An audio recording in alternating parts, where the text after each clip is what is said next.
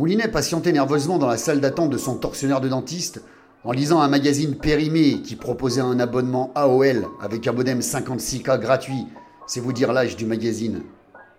Quand la porte s'est ouverte, ce n'est pas le docteur Molinard qui a pointé sa tronche de fouine, mais sa remplaçante, le docteur Ingrid de la place. Moulinet en est tombé amoureux instantanément. Le père Molinard s'était pété une guibole en randonnée, ce con.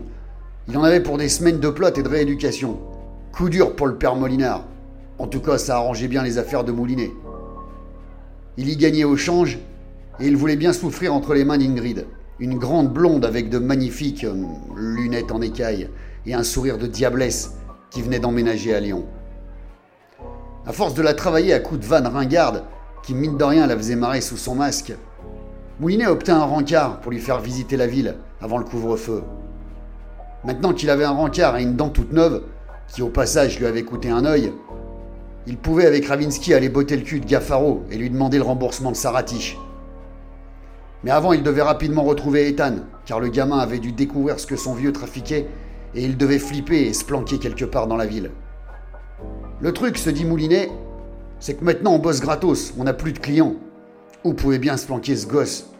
De son côté, Ravinsky avait appelé tous ses contacts pour savoir si quelqu'un avait aperçu Ethan dans les endroits fréquentés par la jeunesse dorée lyonnaise.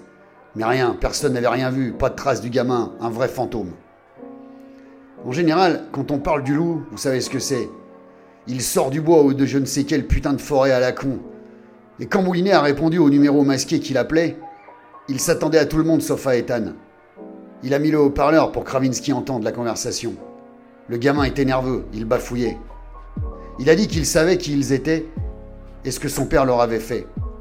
Il leur a juré qu'il n'avait pas violé Gwendoline, qu'il avait été piégé et que son père était une pourriture.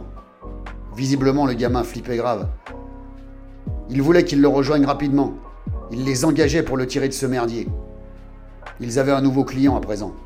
Moulinet allait pouvoir rembourser sa dent à Ingrid sa dent qui lui avait demandé de payer en dix fois sans frais. La loose. Ethan les attendait dans un bar miteux derrière la gare de Perrache.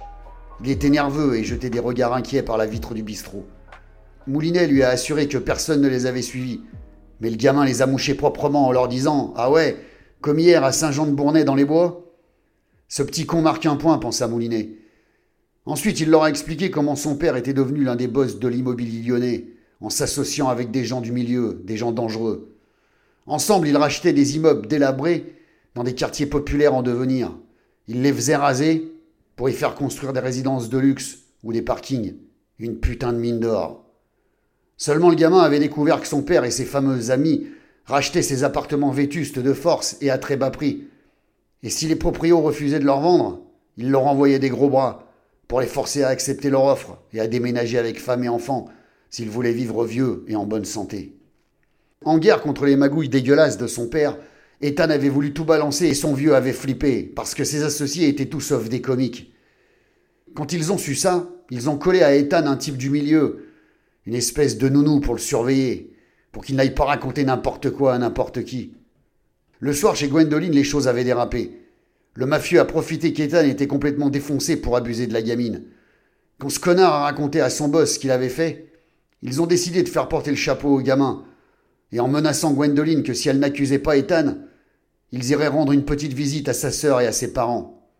Ethan irait en tôle, et là-bas il s'arrangerait pour qu'il ne témoigne pas contre eux. Ce que ces mafieux n'avaient pas prévu, c'est que le gamin aille tout déballer aux politiques, chose qui n'avait pas arrangé ses affaires. Maintenant, Ethan risquait bien plus que de la tôle, et d'après Moulinet, le père Gaffaro ne pensait pas que ses associés iraient aussi loin avec son rejeton. Seulement quand tu signes avec le diable et qu'il te réclame sa thune, eh ben y a pas, faut payer cash. Là, se dit Moulinet, nous ne sommes pas dans une putain de série américaine où tout finit bien. Il va falloir qu'on la joue fine si on veut pas tous finir au fond d'un lac avec des baskets en ciment.